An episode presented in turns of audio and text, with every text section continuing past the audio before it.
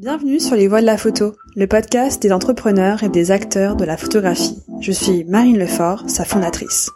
C'est en partant du principe que la lumière est souvent faite sur les photographes et rarement sur tous les professionnels de ce milieu qui œuvrent dans l'ombre que j'ai décidé de créer ce podcast. Celui-ci donne la parole aux personnalités qui travaillent autour de la photographie, ayant pour objectif de changer les schémas classiques de leur secteur. Leurs témoignages ont pour but de nous inspirer dans nos vies en nous dévoilant leurs stratégies, leurs problématiques pour innover et se développer.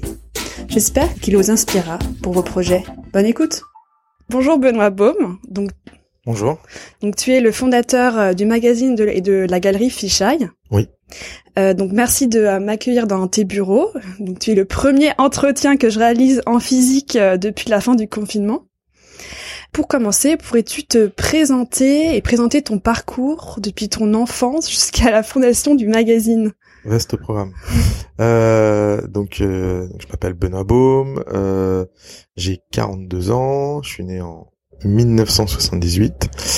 Euh, j'ai grandi, je suis né et j'ai grandi à Lyon, euh, où euh, j'ai réalisé une partie de mes études que euh, j'étais à Sciences Po à Lyon, et après je suis allé étudier en Autriche à Salzbourg euh, en publicistique, c'est-à-dire en journalisme, euh, pendant presque deux ans. Euh, puis j'ai travaillé dans des médias, je travaillais à Libération, au Nouvel Observateur, euh, avant de partir un peu euh, euh, pour une aventure. pendant trois ans, je suis allé travailler pour la Coupe de l'Amérique, qui est une épreuve de voile assez assez prestigieuse et qui avait la particularité de se passer en Nouvelle-Zélande. Qu'est-ce que tu faisais là-bas? Euh, j'étais en charge euh, de quelque chose qui est très à la mode aujourd'hui, mais qui n'était pas à l'époque, c'est-à-dire que j'étais en charge du du brand content, c'est-à-dire qu'en gros, ils avaient un site, en fait, en gros, je gérais le contenu sur le site internet, les photographes, la vidéo. euh, on avait même un audiotel qui était tenu par un journaliste qui est maintenant un grand reporter de France Inter, mais euh, voilà, donc en gros, vu que c'était à l'autre bout du monde, qu'il y avait 12 heures de, et de décalage horaire, il fallait produire du contenu pour que les médias et le public français puissent suivre cette course. Et c'était euh, ce que euh, et ce que je faisais. Et donc du coup, euh, j'avais euh, j'avais 21 ans et euh, je me suis retrouvé à gérer une équipe de 10 personnes, ce qui a été une belle expérience. Euh, voilà, et ça a été un, un super un super moment, très très très formateur. Et puis, euh, mais j'ai continué du coup en parallèle euh, à travailler pour Libération, pour euh, les Échos, pour euh, voilà. Et donc du coup, j'ai toujours gardé un pied dans le dans le journalisme. Et quand euh, la Coupe de l'Amérique était finie, vu que j'avais passé beaucoup de temps avec les photographes, et c'était le moment du passage de l'argentique au numérique, je m'étais beaucoup intéressé à ces questions et notamment euh, j'avais dû euh, bah, vraiment passer beaucoup de temps sur le matériel parce que du coup on avait équipé euh, un de nos photographes euh, euh, en numérique, ce qui en 2001-2002 était vraiment le tout début. Et donc du coup euh, j'étais euh, voilà je m'étais je m'étais intéressé à cette question et du coup je m'étais pris de passion plus que pour la photographie pour les photographes. Je trouvais que c'était vraiment des personnages très euh, très singuliers, très étonnants. Et donc euh, je pense que le c'est et c'est né comme ça et puis par le hasard des et des rencontres euh, j'ai commencé à travailler dans un magazine de photos qui s'appelait Image Magazine. Et j'ai commencé à travailler donc en rentrant de Nouvelle-Zélande en 2003. D'abord comme pigiste et puis comme rédacteur et puis je suis devenu directeur de la rédaction qui avait plusieurs titres. Euh, voilà donc ça ça a duré une dizaine d'années. Et quelle était la euh, ligne euh, éditoriale de euh, Image Photo? Alors Image c'était un magazine de photographie contemporaine. Euh, mais avec euh, une vision qui était encore assez classique, c'est-à-dire qu'en gros ça parlait beaucoup de, de grands noms de la photographie ou de gens qui étaient des nouveaux auteurs, mais souvent adoubés par un festival, euh, par un livre, par des éditeurs, euh, et finalement euh, qui qui avaient du mal à, publier des des auteurs qui n'avaient pas eu une légitimité extérieure. Et ça c'est quelque chose avec l'arrivée de Instagram et de pas mal de choses que je voulais faire évoluer parce qu'on voyait émerger des auteurs à d'autres endroits que chez les éditeurs ou dans les musées et donc du coup euh, ou dans les festivals et que pour moi il y avait des nouvelles formes euh, et de légitimité qui se mettaient en, en, place et que un auteur pouvait proposer un boulot qui avait un vrai sens, un vrai contenu, sans forcément avoir été adoubé par une institution. Et euh, ça, c'est quelque chose que j'ai eu du mal à faire bouger. Donc, euh, au bout d'un moment, bah, j'ai décidé de de partir et euh, du coup, j'ai démissionné en décembre 2012 et j'ai officiellement commencé Fisheye en février 2013. Voilà, et le premier numéro de Fisheye est né, enfin est sorti en kiosque le 18 juin 2013. Rapide. Ouais, assez rapide. Après, je l'avais dans la tête depuis un moment. Quelles ont été les, les premières dates clés euh, du magazine?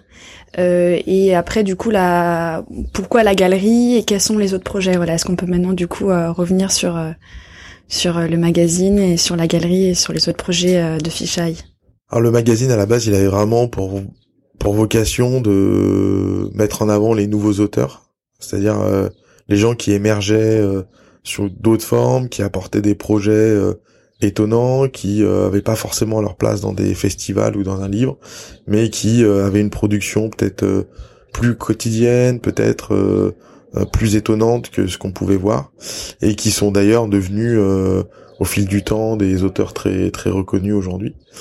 donc l'idée est vraiment née de, de, ça, de dire voilà, on, on connaît beaucoup de de grands photographes, il y a plein de magazines qui les publient.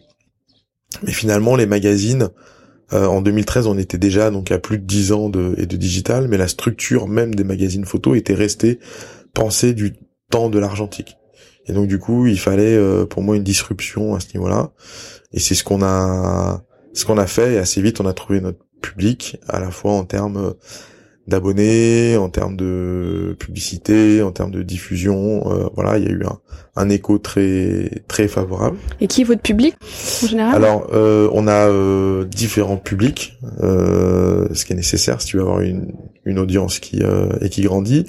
On a beaucoup de photographes professionnels qui nous lisent et vraiment on a une communauté de photographes très très très forte. Et puis on a aussi une communauté de gens qui aiment le design, le graphique, la photographie, sans forcément être des photographes eux-mêmes, euh, mais qui s'intéressent à cette question-là. Et, euh, et c'est vrai que du coup, on a aussi euh, tout ce public-là qui vient nous voir, qui sont des gens un peu plus urbains, un peu plus jeunes. Aujourd'hui, on a une moyenne d'âge du lectorat qui est entre 25 et 40 ans à peu près. Voilà. Après, Fisheye s'est aussi beaucoup développé sur le digital. On a un site internet depuis le début avec une ligne éditoriale qui est différente de celle du papier euh, avec des papiers différents, avec une rédaction qui est différente, qui alimente aussi notre compte Instagram, euh, qui est devenu un outil assez important et j'en reparlerai.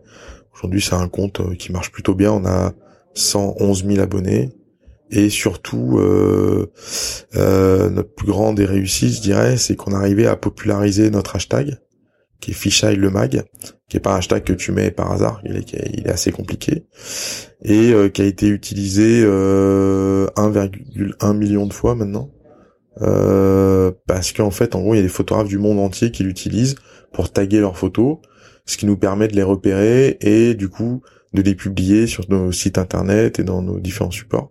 Et c'est vraiment devenu un outil de curation assez fort pour euh, et pour nous et de fédération d'une communauté qui du coup euh, est très attentive à ce qu'on peut ce qu'on peut publier, avec qui on est en interaction forte. Et ça c'est voilà, je pense que c'est une des plus belles réussites de de et de et de ce projet, c'est d'avoir réussi à fédérer cette communauté qui est du coup très très réactive. Et la fréquence euh, du euh, magazine, euh, est-ce qu'elle a toujours été la même et est-ce que la fréquence du magazine, elle n'a pas changé depuis le départ, depuis sept ans.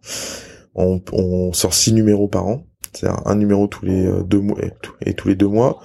Un parce que je voulais pas me retrouver dans un le rythme effréné des mensuels où en fait t'es toujours sur le sur le pont parce qu'on a pas mal d'autres projets à côté dont je parlerai et que aussi en termes de de vente et de structure de euh, vente, de diffusion en kiosque, bah en gros ça te permet de garder ton magazine deux mois en kiosque, donc en gros d'en vendre plus et d'être plus rentable.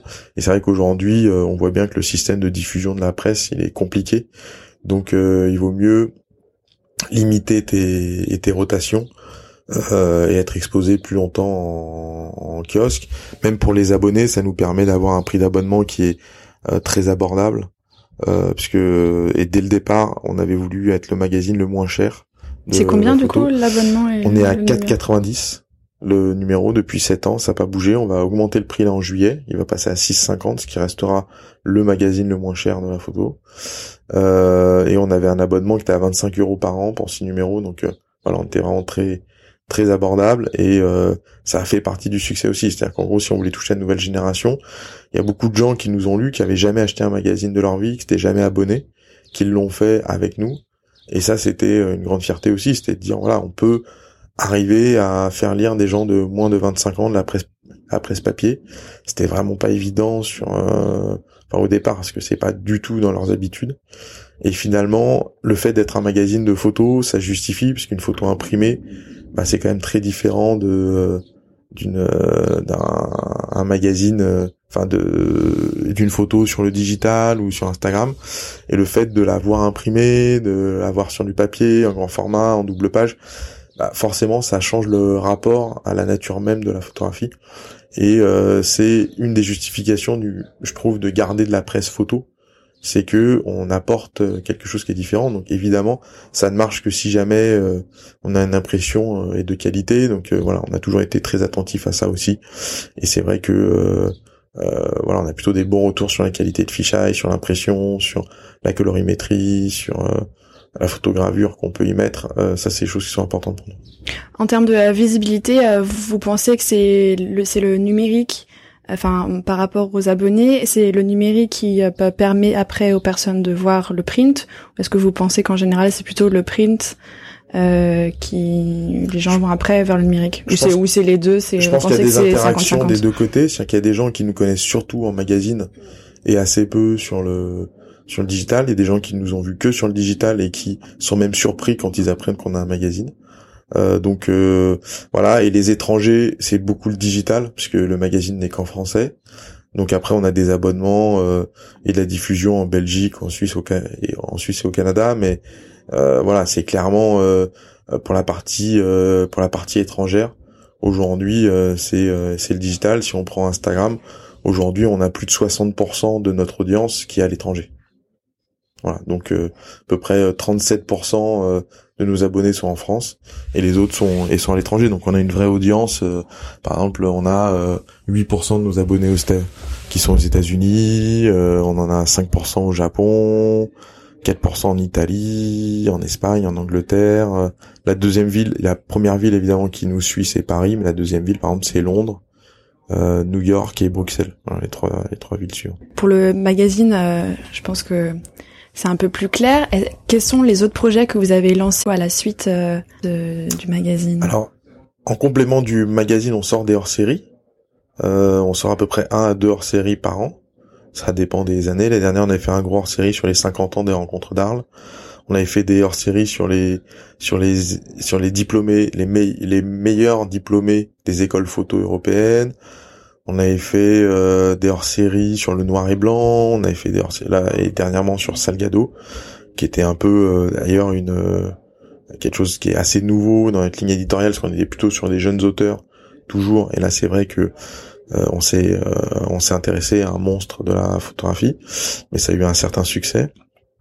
Donc on voit aussi qu'on peut apporter une vision différente en revisitant aussi des choses. C'est-à-dire qu'en gros l'idée c'était de aussi de, de, donner un point de vue différent sur ces monstres de la photographie. Euh, donc à côté de ça, euh, on a toujours eu des activités et complémentaires parce que euh, j'ai la conviction que la presse, si jamais on euh, on ne compte pour la financer que sur les ventes en kiosque, les abonnés et la publicité, à un moment on fait des mauvais choix un moment, on va faire des choix sur la qualité du papier, sur le nombre d'exemplaires, sur euh, le fait de rémunérer les photographes, par exemple. Euh, on rémunère les photographes qui sont dans Fisheye, enfin tous les portfolios. Ce qu'on fait pas forcément sur le net parce que c'est très compliqué sur le net. Par contre, on le fait dans le magazine et systématiquement. c'est quelque chose qui est important et pour nous. on a pas mal de, de, collaborateurs extérieurs aussi. On a une rédaction ici qui est assez importante. Donc voilà, si jamais euh, on se plaçait d'un point de vue purement économique, de rentabilité pure du et du magazine, on aurait fait des choix qui étaient différents. Du coup, on a, j'ai décidé de faire peser la pression économique sur d'autres facteurs. Donc, euh, on fait des choses à côté qui sont clairement plus assimilables à la communication. Donc, par exemple, depuis le début, on produit du contenu euh, pour, par exemple, alors dans un secteur qui est un peu différent, qui est euh, tout ce qui est l'électronique pour la distribution. Donc aujourd'hui, par exemple, on fait les magazines de Fnac, de Darty. Euh, on a créé le site du labo de la Fnac, qui est labofnac.com, qui est un site où ils testent qui est un, en gros il y a des tests de produits et nous on en rend compte à travers des, journalistes. Euh, Qu'est-ce qu'on fait encore? On a travaillé pour pas mal de gens dans ce domaine-là, en création de contenu. On continue aujourd'hui, ben on continue de travailler avec Fnac Darty, on travaille avec euh, Auchan, avec pas mal de, de, gens. À côté de ça, on a développé des nouvelles activités qui étaient plus en lien avec notre euh, avec ce qu'on avec ce qu'on faisait. Donc euh, euh, une des premières qu'on avait fait, c'était, euh, bah, tu peux le voir ici, il y a pas mal de masses de réalité virtuelle. Euh, on s'est mis à faire de la production en VR il y a 5 ans maintenant, 6 ans. C'est quelque chose qui me fascinait. Je pensais vraiment que les technologies immersives allaient prendre une part importante dans nos, dans nos sociétés.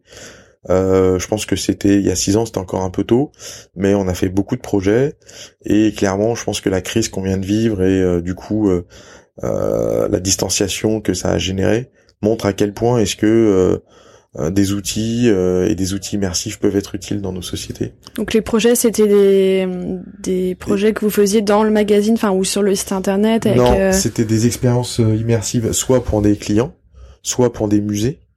On a travaillé notamment, par exemple pour le Palais de Tokyo, on a produit un certain nombre d'œuvres dans le cadre d'un projet qu'on avait eux qui s'appelait le Palais virtuel, où on produisait des œuvres en VR avec des artistes. Euh, on a travaillé aussi pour euh, euh, BMW, pour Guerlain, pour pas mal de gens. et on a aussi beaucoup développé des projets immersifs sans et sans casque, et notamment chez et chez Ruinard, on a fait une grande installation dans une crayère qui est une œuvre immersive mais qui ne demande pas de, de casque, mais qui utilise de l'intelligence artificielle, qui utilise euh, de la data en temps réel. C'est une œuvre vivante qui est contrôlée uniquement par les et par les ordinateurs. Donc on a développé avec des artistes de Barcelone. Donc voilà. Donc en fait, on a pas mal développé aussi cet aspect-là qui est, je dirais, de l'ingénierie culturelle. C'est en gros aider des marques à monter des projets cohérents avec des artistes. Ce qu'on a pu faire avec Guerlain ou avec Ruinard ou BMW et notamment. Voilà, qu'on continue à, à faire. En parallèle, en immersif, on a créé le festival qui s'appelle le VR Arles Festival, qui est un festival qui se tient à Arles, euh, dans le cadre des rencontres d'Arles. Donc, euh, on devait tenir cette année la cinquième édition. Et évidemment, avec l'annulation des rencontres d'Arles, ça sera pas le cas. Mais on est en train de travailler pour que le projet ait lieu euh, à la fin de l'automne, enfin au début de l'hiver plutôt, à, à Paris. Euh, voilà dans un dans un lieu qu'on est en train de, confirmer mais qui est un lieu euh, bien connu à Paris des des, des, cultures euh, digitales et des nouvelles pratiques artistiques la galerie elle est arrivée il y a trois ans maintenant c'était un peu dans cette logique de diversification. Donc au départ on voulait présenter plutôt des jeunes auteurs. Et puis on s'est aperçu aussi que le que le que le marché il était euh, de, de l'art il était assez euh, en fait assez frileux avec les jeunes auteurs. Du coup on a pris des auteurs un peu plus confirmés qui qui et qui étaient pas des grandes stars mais qui étaient des auteurs qui avaient plutôt euh, je dirais 40 45 ans qui étaient qui, et qui avaient déjà un parcours et euh, qu'on a commencé à proposer. Puis on a pris aussi des auteurs plus jeunes après. Euh, et euh, donc on a ouvert un premier lieu à Paris, qui est de rue de l'hôpital Saint-Louis, près du canal Saint-Martin. On a fait pas mal d'expositions, puis on a commencé à, à exposer dans les foires, donc notamment à Paris Photo, où on est présent on était présent en 2018 et 2019. On a été présent les dernières, donc en 2019 on était à Photo London. On était à, Milan, à Mia Photo, euh, et puis à Londres, euh, non à Londres j'ai dit, et à Amsterdam, pardon, à Unseen. voilà, on a ouvert depuis trois ans un lieu à Arles aussi, alors qu'on louait au début, qu'on n'exploitait que que en juillet août. Euh, qui était l'ancien un lieu qui était assez connu de la photographie contemporaine qui s'appelait le magasin de jouets qui est devenu la galerie Fisheye et depuis l'année dernière en fait on a acheté ce, ce lieu. Donc maintenant c'est la Fisheye Galerie à temps plein. Euh, voilà. Et malgré le contexte on va bien l'ouvrir cet été euh, à Arles, d'ailleurs dans le cadre d'une opération euh, qui s'appelle Arles Contemporain, qui fédère un certain nombre de galeries et de musées d'Arles autour de la photographie pour que la photographie puisse vivre à Arles malgré l'annulation des rencontres. La galerie, toutes les activités, tout le magazine, etc. Combien vous, combien vous êtes à peu près euh, chez Fisheye euh, en, salarié ou alors même en, en freelance euh, Voilà, c'est à peu près quoi l'échelle de... Alors, alors t'avais, beaucoup de projets Ouais, beaucoup de projets. Je t'ai pas encore tout dit parce que on développe aussi beaucoup maintenant dans les derniers projets qui sont arrivés mais qui ont pris de la place. Euh, on s'est mis à gérer des comptes Instagram pour des tiers. Donc euh, notamment aujourd'hui, on gère euh, le compte Instagram par exemple de Ruinard, de Leica, de Orange, euh, voilà et d'autres. Et on s'est mis aussi à faire beaucoup de production photo-vidéo parce qu'on s'est aperçu que tous ces auteurs avec qui on était en relation à travers le monde euh, avaient voilà nous demandaient de leur trouver des boulots euh, et on peut pas tous les publier dans le magazine. Donc c'était une manière aussi de participer à ça et puis nous de euh, vu qu'on passe beaucoup de temps à la curation sur notre site internet c'était une manière de, de valoriser cette cette curation. Donc tout ça a pris beaucoup de, de place aussi. Et aujourd'hui on est à peu près 25 euh, staff, c'est-à-dire euh, des gens euh, qui travaillent à temps plein sur le projet. Et alors, si on compte les rédacteurs, je dirais qu'on a une quinzaine de rédacteurs extérieurs. Et puis les photographes, c'est ça se compte par centaines, quoi. Avec qui on travaille ou à qui on apporte une rémunération, voilà, c'est des centaines par an. Et toi, comment tu fais pour organiser ton travail? Ça va dépendre euh, évidemment, j'imagine des mois parce qu'il y a une actualité qui va être différente, mais est-ce que euh, est-ce que tu as quand même un rythme que tu arrives à te mettre entre euh, l'actualité de la galerie, de, du euh, magazine, les, tous les nouveaux projets? Alors, évidemment, je fais pas ça tout bah seul. Oui, j'ai une équipe que j'ai constituée au fil des, des années, qui est extrêmement précieuse. Donc, par exemple, sur le magazine, il y a Eric Carsanti, qui est le rédacteur en chef, euh, qui est quelqu'un que je connais depuis très longtemps, euh, qui est le rédacteur en chef. Il n'était pas la première année, mais il l'est depuis, donc ça fait plus de six ans. Euh, on a une grande relation de confiance, donc on travaille ensemble en amont. On décide de beaucoup de choses ensemble, des sujets, de des photographes, on parle de eux tout, mais toute la partie opérationnelle, c'est Eric qui l'a fait avec avec ses journalistes et ses équipes. donc du coup, moi, j'interviens beaucoup en amont et beaucoup après alors moi je continue d'écrire dans le magazine euh, parce que évidemment c'est quelque chose que je voulais pas je voulais pas lâcher euh, parce que c'est quand même mon métier de base d'être euh, et d'être journaliste même si aujourd'hui malheureusement c'est pas ce qui me prend le plus de temps parce que j'ai beaucoup d'autres choses à, à faire.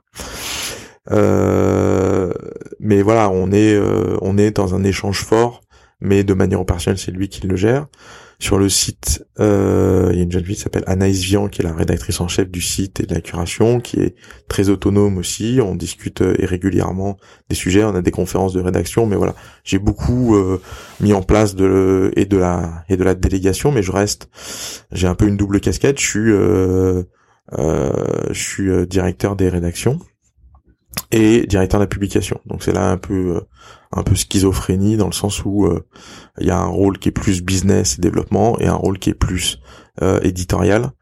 Euh, on est une petite structure, j'essaye vraiment de faire la part des choses et en tout cas on n'a jamais eu de problème de déontologie ici parce qu'on arrive à bien séparer les choses même si jamais forcément dans ma tête il y a des choses qui cohabitent qui peuvent être contradictoires à des moments mais voilà, c'est à moi de et d'arbitrer les choses pour que notre indépendance soit jamais remis en cause. Et d'ailleurs, le fait d'avoir des projets de communication à côté, clairement nous permet d'être autonome sur le magazine. C'est-à-dire que c'est cette liberté financière qu'on a acquise qui fait que il n'y a pas euh, un annonceur, il n'y a pas euh, un sujet qui peut nous poser souci et on est très libre de parler de ce qu'on veut dans en fisheye et c'est ce qui je pense que ce que est ce que les gens apprécient aussi quoi. Fisheye vous appartient encore à 100% ou est-ce que vous avez des partenaires financiers Alors moi j'ai un associé depuis le départ qui s'appelle Tom Benenous qui apporte plus le côté et commercial euh, qui est un ami de longue date euh, et euh, à tous les deux on a 100% du capital de de Fisheye euh, de Fisheye aujourd'hui peut-être que ça et ça évoluera dans le futur mais aujourd'hui après 7 ans on a toujours 100% du euh, du capital de, de Fisheye qu'on gère vraiment comme une petite entreprise autonome dans lequel on est bénéficiaire depuis 7 ans et on a réinvesti une grande partie des et des profits pour développer des nouveaux projets euh, voilà. D'ailleurs, je n'ai pas tout parlé, mais on a créé aussi un incubateur de start-up qui s'appelle l'agrandisseur Fisheye, qui euh, vise à accompagner et financer des start-up liées à l'image et, euh, et, et à la culture pour essayer d'inventer des nouveaux modèles euh, aujourd'hui. Donc on l'a créé il y a trois ans et aujourd'hui avec la crise actuelle ça prend encore un sens un peu différent. Donc voilà, donc on essaye de développer des nouveaux projets, des formes alternatives. tout, tout ne réussit pas, euh, mais euh, en tout cas, on tente et on explore, et c'est quelque chose qui est, euh, qui est important pour, et pour nous. L'incubateur, c'est à peu près combien de combien de projets vous recevez, combien de projets vous vous arrivez à, à aider euh, Alors, quelques années? finalement, tu t'aperçois que des startups innovantes et qui ont du sens et un potentiel dans la culture et l'image, il y en a pas tant que ça. Donc on a un gros travail de sélection, on passe du temps sur euh, beaucoup de, de salons, d'événements, de euh, voilà. Donc au final, des dossiers vraiment intéressants, on en voit, je dirais, 4-5 euh, par an. Parce qu'après euh, il y a des y a des structures aussi qui sont trop grosses pour euh, et pour, nous. C'est qu'une structure qui est valorisée plusieurs millions d'euros ça n'a pas trop de sens pour nous. Donc on est plutôt sur des sur des on essaye d'être sur des projets qui sont en phase de démarrage. Aujourd'hui en trois ans on a investi dans cinq structures voilà et il y en a encore quatre qui sont qui sont qui sont vivantes et plutôt en bonne santé est-ce qu'il y a des projets que vous aviez lancés et que vous avez dû euh, arrêter parce que finalement, euh, voilà, c'était peut-être pas le, le moment? Est-ce qu'il y a des exemples comme ça de Oui, oui, bah il y a des choses euh, qu'on a, il y a des choses qu'on a mis, qu'on a un peu, qu'on a un peu mis en, un peu mis en sommeil. On avait notamment des magazines et B2B dans la photo. Euh, les mobiles et électroménagers. On a arrêté sur, le mobile électroménager parce qu'aujourd'hui la structure de distribution a changé, donc on les, on les a mis de côté. Euh, et suis sur le sur le sur la photo, on l'a passé en digital entièrement. C'est une newsletter, donc voilà, il y a des choses qu'on a transformées parce qu'il faut pas être idiot et, et non plus face à l'évolution des modèles économiques. Euh, on a aussi euh, il y a un certain nombre de de projets qu'on a euh, voilà qu'on a qu'on a ralenti. Je pense que je pense que la galerie aussi on lui a fait prendre une forme un peu différente parce que on voit que euh, les expositions faire beaucoup d'expositions à la galerie c'est bien mais c'est très chronophage et c'est dur de faire venir les gens et je pense d'autant plus dans ce contexte là donc aujourd'hui on a un développement autour de la galerie qui va être plus digital et plus autour des foires, qui sont vraiment les endroits où tu, euh, tu vends aujourd'hui. Donc euh, voilà, on fait évoluer des euh, évoluer un certain nombre de modèles ou de, choses qu'on a. Il faut garder une flexibilité et une souplesse parce que sinon tu vas t'épuiser sur des sur des choses qui qui n'ont plus de sens ni pour les gens qui qui les reçoivent ni d'un point de vue économique. Et je pense que ça tu épuises tes équipes tu t'épuises toi-même euh, à combattre des choses qu'on ont plus d'avenir. Donc il faut garder une flexibilité. Mais après il faut que tu gardes ce qui est important pour nous c'est le schéma et c'est vraiment le schéma global. C'est qu'est-ce qui euh, et c'est quoi le projet de Fisheye? C'est vraiment ça qu'on se pose comme question régulièrement. Et nous, notre projet, c'est de dire, OK, on, on est en relation avec des auteurs, on les met en avant, on les valorise dans le magazine, dans des collaborations extérieures, dans des projets d'ingénierie culturelle, euh, dans parce que pour moi, des jeunes entrepreneurs dans la culture, ils ont une forme aussi de créateurs. Donc c'est ce qu'on fait dans en l'agrandisseur. Et en gros, euh, essayons de nous poser la question de quelle place euh, la photo et l'image euh, va avoir euh, dans nos sociétés, sous quelle forme ça prend, qu'est-ce que ça raconte aux gens, de quelle manière on peut exploiter ça. Ça, c'est vraiment des questions qui, qui nous intéressent. Et tant que ce schéma-là, il est suivi, après, pour moi, c'est que de, c'est que de, de l'ajustement, je dirais. C'est-à-dire que il y a, euh, il y a un projet qui est, qui est important et qui est une ligne directrice qui est très importante, et le reste est au service de ce projet. Est-ce qu'il y a des personnes qui euh, vous entourent euh, depuis le début ou qui vous entourent depuis récemment et qui ont vraiment un, eu un impact dans euh, Et là, je pense à même pas spécialement des gens dans de la culture. Hein. Ça peut être dans euh, d'autres industries. Est-ce qu'il y a des gens ou des amis, voilà, ou qui vous qui vous suivent au quotidien, enfin qui voilà, qui vous qui vous inspirent entre guillemets, Bien qui, sûr. qui vous échangez. Alors, beaucoup. Alors, je, je, je voulais finir sur les gens à l'intérieur de Fichage, parce que j'ai parlé des, des, des rédacteurs, mais on a un directeur artistique qui s'appelle Mathieu David qui est vraiment quelqu'un de très important, qui est là depuis le départ et qui ont travaillé en grande confiance. Donc Tom est mon associé qui s'occupe de la partie commerciale sur laquelle euh, voilà les choses n'auraient pas été possibles. Euh, on a euh, euh, beaucoup de gens ici, voilà, qui qui ont permis de rendre ce projet possible. Et c'est vraiment un projet d'équipe. On parle beaucoup en équipe euh, ici et et le, la, la, force des décisions est souvent assez collective. Et ça, c'est quelque chose qui est, qui est, très important. Après, dans les gens qui nous ont soutenus et qui sont là, il y en a plusieurs. Euh, je pense notamment euh, quelqu'un comme Jacques Rocher, qui est le fondateur du festival de la Gacilly, euh, qui euh, a toujours été très bienveillant avec nous, nous a beaucoup aidé, beaucoup et, et beaucoup, enfin donné beaucoup de conseils. Euh, je pense à Jean-Luc Monterosso, qui était l'ancien euh, directeur de la Maison européenne de la photo, qui est quelqu'un qui m'a toujours beaucoup euh, beaucoup soutenu, avec qui on est en relation toujours étroite aujourd'hui. il s'occupe maintenant d'un musée en Chine à Chengdu. je pense à Sam Stonze, avec qui on a beaucoup échangé, monté beaucoup de projets. voilà. je pense à beaucoup de photographes en fait parce que c'est les photographes vraiment qui nous inspirent et qui nous donnent euh, beaucoup de beaucoup de matière et ça c'est quelque chose qui est vraiment vraiment important pour euh, et pour nous. Euh, voilà puis il y a, y a, beaucoup de gens aussi qui euh, euh, nous ont apporté et leur soutien ont participé au projet nous ont aidé à grandir.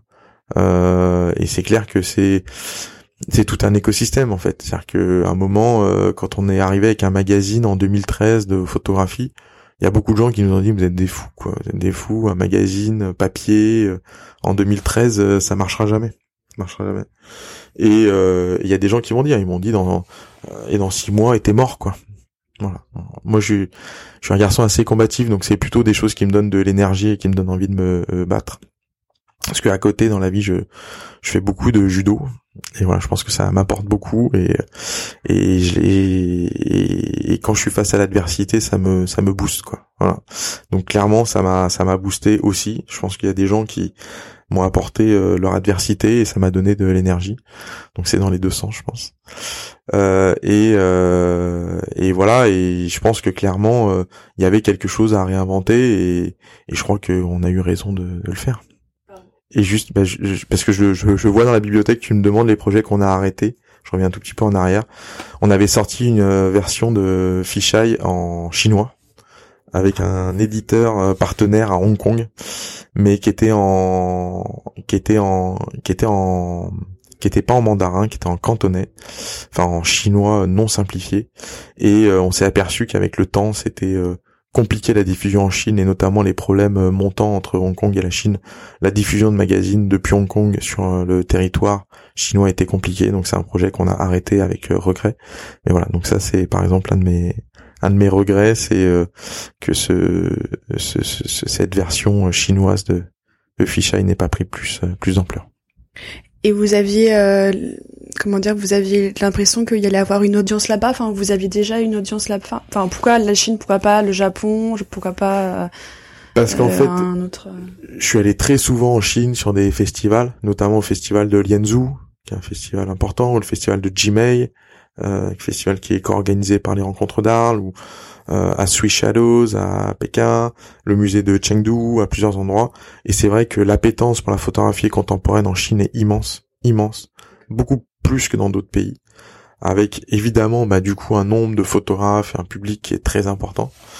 Et euh, clairement, je sentais que euh, ils avaient très peu de médias autour de la photographie contemporaine, c'est quelque chose qui leur manquait.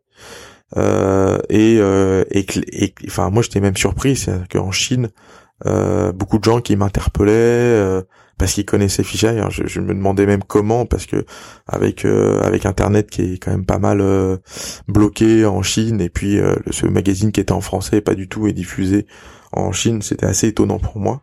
Mais finalement, voilà, il y avait une audience en Chine et, et clairement, et clairement, on l'a senti d'ailleurs quand on l'a le peu qu'on a diffusé euh, à Hong Kong et autour de, Hong Kong, euh, voilà, il y, a eu des, très bons retours.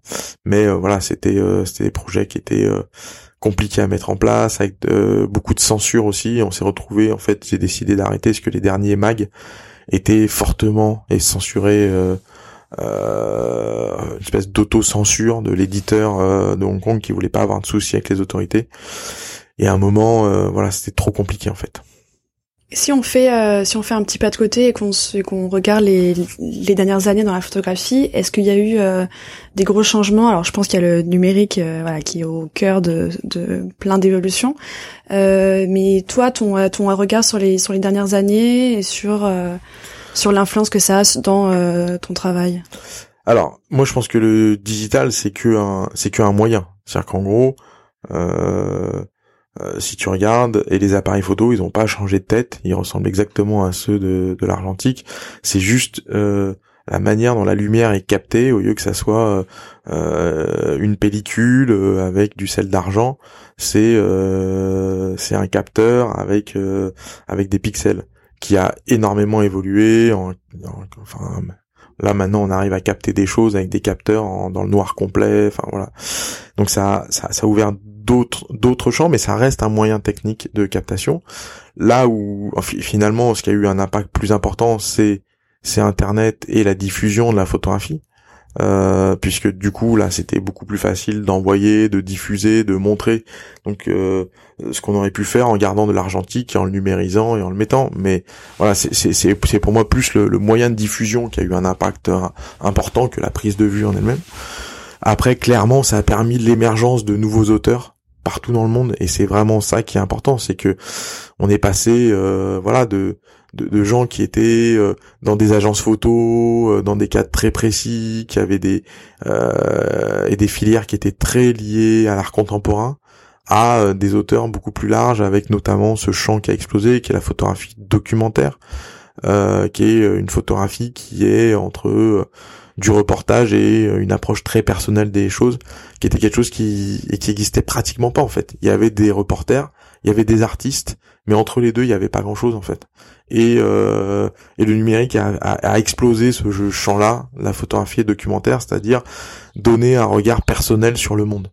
Et ça, c'est quelque chose, je pense, qui est très important d'un point de vue éditorial, et c'est évidemment quelque chose sur, sur laquelle on est très attentif, auquel on est très attentif. Euh, après, je pense que ce que ça a changé, enfin ce qui a changé dans la photographie, c'est que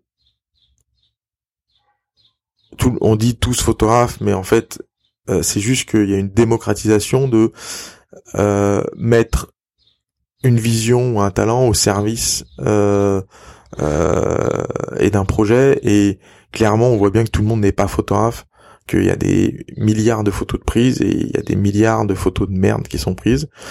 Euh, il y a une grande partie de la photographie qui n'est pas, qui n'est, qui est purement et conversationnelle. C'est en gros qui servent à dire des choses au lieu de l'exprimer avec des mots, on l'exprime avec des images.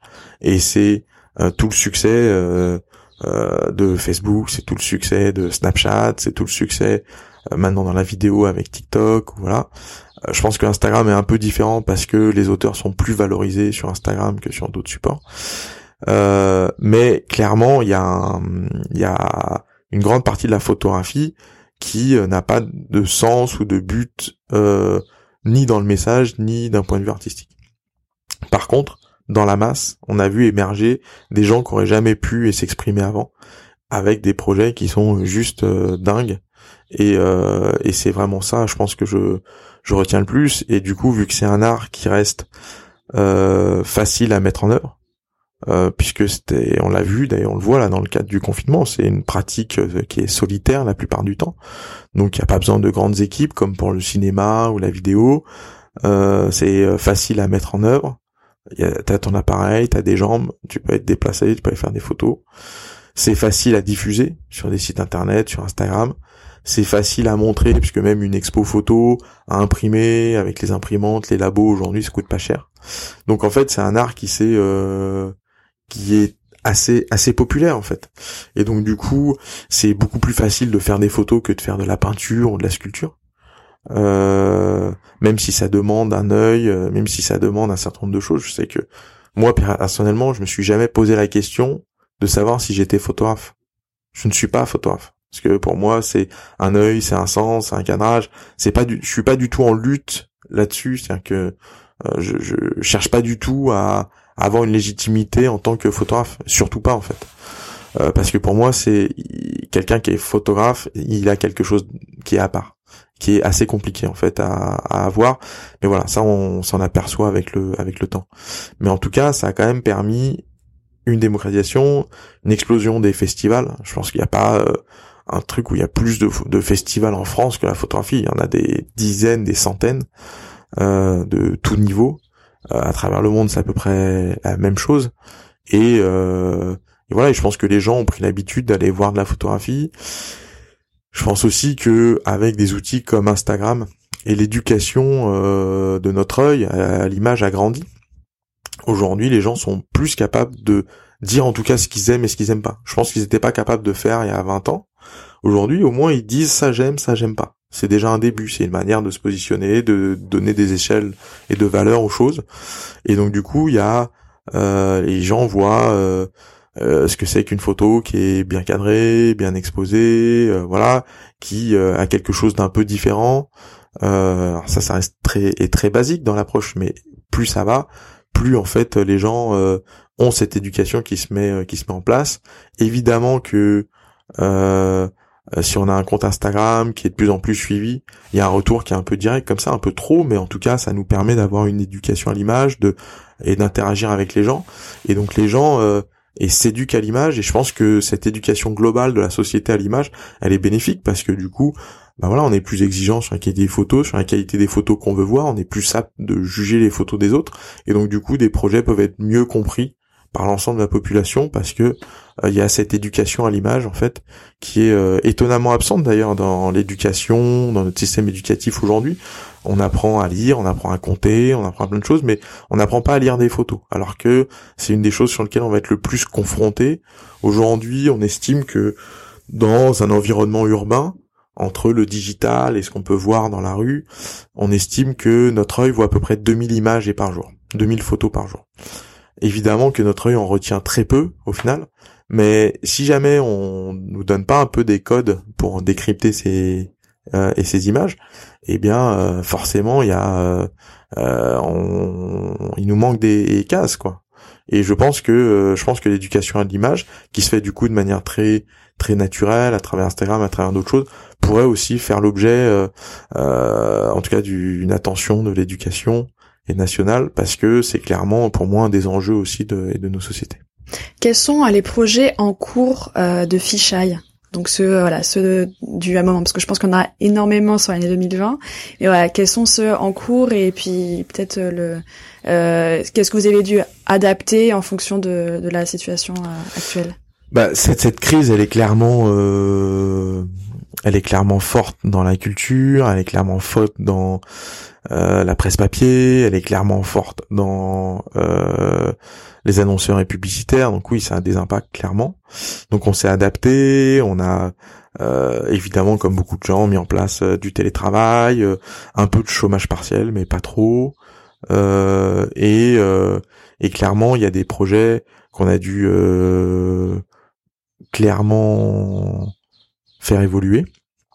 Donc j'ai parlé du VRL Festival, du coup qui n'aura pas lieu à Arles, mais à Paris euh, sur la fin de l'année. Euh, on, euh, on devait lancer au mois de juin un festival de photographie à Paris qui était de la photographie uniquement dans l'espace public, avec cette idée qu'il y a deux choses importantes qui lient Paris et la photographie.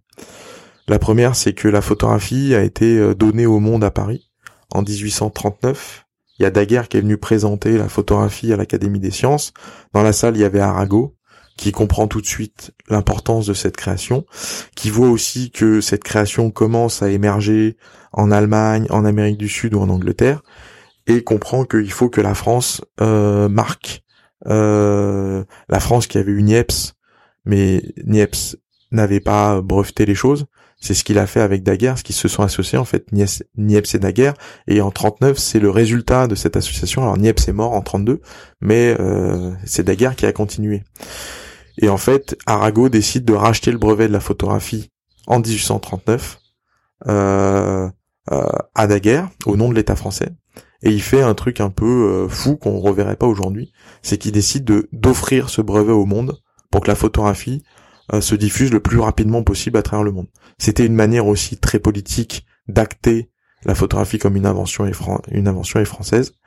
Et euh, clairement, c'est que de là, les daguerreotypes se diffusent depuis Paris et Paris est la première ville à être photographiée et reste la ville la plus photographiée au monde. Donc on voulait rendre hommage un peu à cet acte fondateur en mettant la photographie dans l'espace public, toujours avec cette idée que les photos et d'auteurs inspirent les gens. Mais finalement, les photographies et d'auteurs aujourd'hui, on les retrouve dans les musées à Paris, euh, les musées spécialisés en photographie.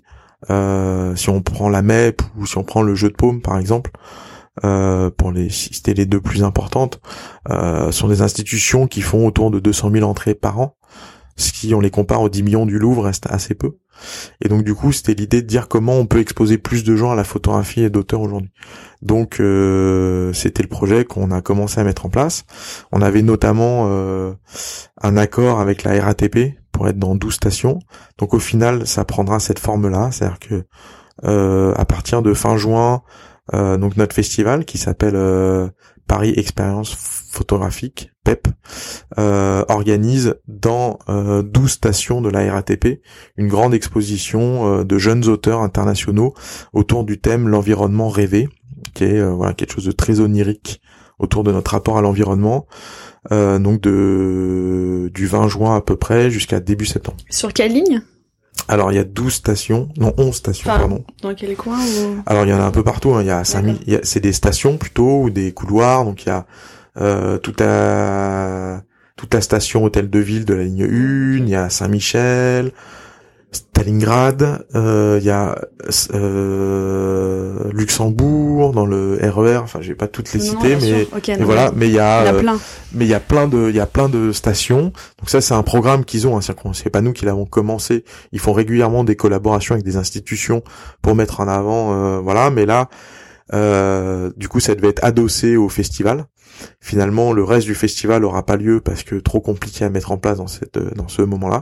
Mais on donne, on pose une première pierre avec cette grande exposition et euh, on donne rendez-vous en 2021 pour la suite des événements. Et les autres projets? Les autres projets, ben, on continue à développer beaucoup euh, l'offre autour de Instagram, qui est devenu euh, un pilier important aujourd'hui de notre activité. Euh, on vient de développer une offre euh, de création de vidéos euh, autour de TikTok. je pense que c'est un média qu'on a beaucoup moqué par le côté très très jeune de son audience.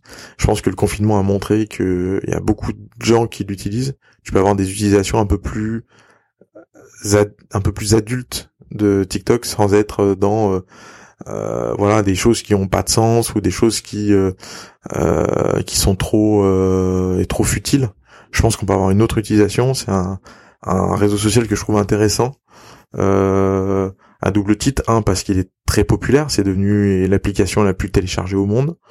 deuxièmement parce que elle a été rachetée par des Chinois avec tout ce que ça peut comporter, mais c'est la première application de contenu qui arrive à s'imposer en Occident et en Chine au même moment. Euh, ce qui est unique en fait. C'est-à-dire que euh, les Chinois ont euh, leurs applications à eux, WeChat, Baidu, Tencent, voilà, et les occidentaux ont les leurs et notamment les évidemment les grandes grandes applications américaines Instagram, Facebook, Snapchat et tout ce qui tout ce qui s'ensuit. Donc clairement là, c'est la première qui est active partout dans le monde et euh, la deuxième chose, c'est que euh, ce format de vidéo va prendre de plus en plus de place et la manière dont ils font les choses, en le liant à la musique aussi, souvent à la danse, euh, mais à plein d'autres choses. Euh, et vraiment, euh, voilà, il y a des formes d'humour aussi différentes qui naissent sur TikTok. Et moi, j'aime bien observer les choses émergentes. Et je pense qu'il va se passer des choses autour de TikTok qui vont faire grandir le médium. donc voilà, je trouve ça, je trouve ça intéressant. Euh, donc on a parlé du, euh, du judo. Est-ce que euh, est-ce que tu aurais d'autres activités personnelles qui te qui te permettent de de faire un sorte d'équilibre entre ton travail et, ton temps personnel Ouais, alors bah le et le judo prend quand même pas mal de place parce que je j'en j'en fais j'en fais beaucoup.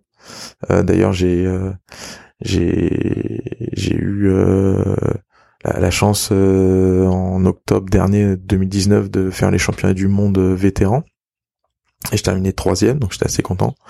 Surtout que sur le podium j'étais avec euh, des gens de des forces spéciales russes ou euh, voilà des, gens comme ça. Donc c'est pas tout à fait le même type de population quoi. Voilà. Du coup bah je fais un peu de crossfit à côté. Donc voilà le sport prend un peu de place parce que c'est un équilibre important pour euh, et pour moi.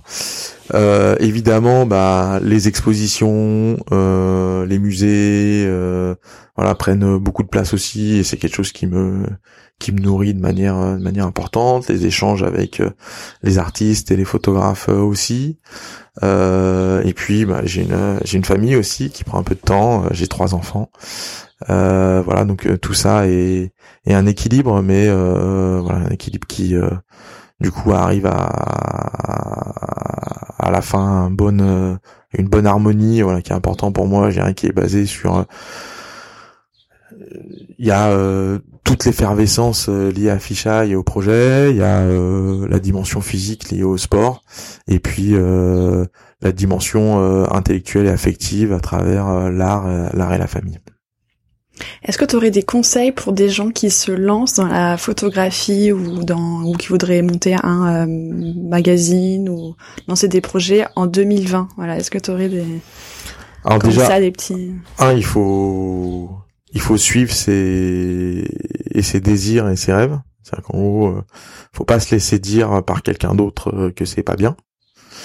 Il faut être fidèle à soi-même. C'est-à-dire qu'en gros, quand on a un projet, il faut le mener euh, comme on a envie de le mener. Après, on peut se tromper, mais il faut aller au bout des, choses parce que euh, parce que l'échec fait partie du et du projet. Et puis, euh, de manière plus spécifique par rapport à la photographie, il faut se poser la question de qu'est-ce qu'on va apporter de différent par rapport à ce qui peut exister euh, exister, exister déjà c'est à dire qu'en gros dire bah moi mon et mon projet c'est de faire un livre photo ou de faire une exposition c'est bien, mais il y en a plein. Donc c'est hyper dur de sortir de la masse, hyper dur euh, et des, hyper dur de, pouvoir émerger. Euh, de la même manière que de créer par exemple une agence de photos, c'est compliqué parce que le modèle est compliqué aujourd'hui. Donc il faut euh, bien se poser la question de ce qu'on apporte de différent. parce que comme dans tous les arts, bah évidemment le la nouveauté, le côté unique des choses permet d'émerger. Euh, euh, et il y a des artistes euh, qui ont émergé uniquement parce qu'ils apportaient quelque chose qui était très nouveau. Je pense notamment à un artiste avec qui j'ai beaucoup bossé, que j'aime beaucoup, qui est qui est Liu Bolin, ce photographe chinois qui se peint le corps et qui disparaît dans ses images, qui a commencé il y a presque 20 ans maintenant et qui d'ailleurs euh, aujourd'hui euh, essaye de sortir de ça parce qu'on a trop assimilé à ce travail-là. Euh, mais en tout cas, c'était très différent ce qu'il a proposé à ce moment-là et s'il a eu un succès un succès mondial, c'est parce que il est arrivé à à proposer quelque chose qui était différent. Il était inattendu mais différent. Et je pense que c'est vraiment important, c'est-à-dire que il faut quand même connaître un peu l'histoire de la photographie pour éviter d'être dans une redite et apporter des choses les choses euh, est différentes. Sur le magazine papier, euh, si vous voulez lancer un magazine papier, allez-y, mais c'est c'est chaud, c'est chaud. Euh, mais il y a sûrement plein de choses à faire. évidemment, sur le digital, je pense qu'il y a encore beaucoup de choses à faire. sur la photo, la photo, par exemple, a jamais trouvé le bon format sur photo et photo et vidéo. C'est-à-dire de montrer de la vidéo, de la photo à travers la vidéo. que ce soit à la télé, que ce soit à travers des, des émissions, que ça soit d'une manière ou d'une autre, il y a eu des bons documentaires, notamment sur Arte ou d'autres choses, mais toujours très compliqué de montrer de la photo en vidéo. C'est une voilà, c'est le truc a pas été craqué, donc euh, je pense qu'il y a un vrai travail à faire là-dessus.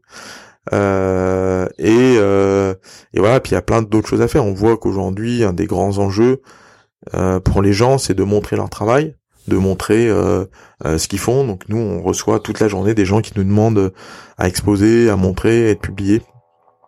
Bah, je suis sûr qu'il y a plein de choses à faire autour de ça, sans sans tomber dans des modèles économiques qui sont, pour moi, un peu un peu aberrants. C'est-à-dire que on voit quand même émerger des gens euh, de plus en plus qui proposent à des photographes de payer pour participer à des concours, par exemple.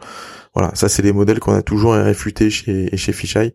On estime que c'est pas aux photographes de payer pour avoir de de la visibilité ou en tout cas pas euh, de manière très aléatoire euh, comme certains concours où tu payes fee et peut-être que tu seras parmi les les gens qui vont et qui vont gagner mais c'est la masse qui paye euh, qui paye euh, qui paye une partie en fait. C'est un peu c'est un peu un loto quoi. Et donc du coup ça c'est des modèles euh, voilà auxquels je crois pas trop parce que ça exploite beaucoup cette tension des gens à vouloir montrer leur travail. Et je pense que ça c'est pas très c'est pas très sain voilà. Mais il y a plein d'autres modèles à inventer et voilà. J'espère que chez Fischer on en trouvera. Euh, mais c'est pas c'est pas c'est pas forcément évident, mais en tout cas on y réfléchit. Est-ce qu'il y a un sujet qu'on a abordé ou alors un autre qu'on n'aurait pas encore abordé sur lequel tu souhaiterais qu'on finisse ou alors on a peut-être fait le tour? Non, bah peut-être ce qu'on peut on, peut finir en en parlant de ce que peut changer cette crise euh, sur sur la photographie. Euh, et pour moi, ça a quand même changé beaucoup de choses. Euh, parce que on voit bien que que le rapport physique à l'image est du coup pas est pas toujours évident euh, et que donc euh, je pense que le, le le digital va prendre encore plus de place mais il faut qu'elle trouve des places différentes et intéressantes c'est-à-dire qu'en gros aujourd'hui il y a des formes de monstration de la photographie en digital qui sont pas satisfaisantes parce que c'est très ennuyeux c'est très peu ergonomique euh, euh et évidemment que le rapport euh, et matériel à la photographie nous manque. Donc euh, je pense qu'il y a beaucoup de choses qui vont se passer autour de ça. Et pour moi, c'est un des enjeux importants et un des enseignements de cette cette crise, mais qui est aussi une réflexion que j'ai depuis longtemps avec le rapport à l'immersif, qui est comment on retrouve l'émotion de la photo ou d'une œuvre d'art à travers le digital. Et clairement, c'est pour moi euh, un enjeu majeur. C'est comment moi je suis face à un tirage d'auteur, j'ai une émotion. Je suis face à euh, cette même image euh, en digital, je suis pas sûr d'avoir une émotion. Et comment est-ce qu'on transmet l'émotion? Ça, c'est pour moi euh, un des enjeux majeurs qui, qui, qui, qui, qui vient émerger aujourd'hui. C'est voilà, c'est cette transmission là qui peut passer par du contenu, par de l'audio, par plein d'autres choses, par des nouvelles formes de monstration. Euh, voilà, je pense que le champ est, je pense en a un champ et d'exploration qui est fou et devant nous. Et voilà, et ça, je trouve ça assez euh, assez excitant, malgré évidemment ce contexte qui est qui est dramatique et euh, aussi des situations et des auteurs qui est qui est dramatique parce que aujourd'hui il y a très peu de commandes photos en cours, beaucoup de photographes qui ont des statuts soit d'auteurs, soit d'intermittents parce que c'était plus simple et on s'aperçoit aujourd'hui que dans des cas comme ça, c'est très compliqué. Donc voilà, donc euh, il faut déjà à court terme que on, sauve, euh, je dirais, la communauté euh, de la photographie parce qu'on n'a pas la chance d'avoir le droit, par exemple, à l'intermittence du spectacle. et c'est extrêmement injuste. Que je trouve que les intermittents prennent beaucoup de ressources liées à la culture, mais les gens des arts graphiques, dont les photographes, n'ont pas du tout le droit à ces aides ou très très peu, vraiment à la marge. Je pense que les aides aux photographes sur euh, l'ensemble des aides qui ont été apportées au monde de la culture, c'est même pas de l'ordre de, de 0,1%. Donc voilà, je trouve qu'il y a une grande injustice à ce niveau-là.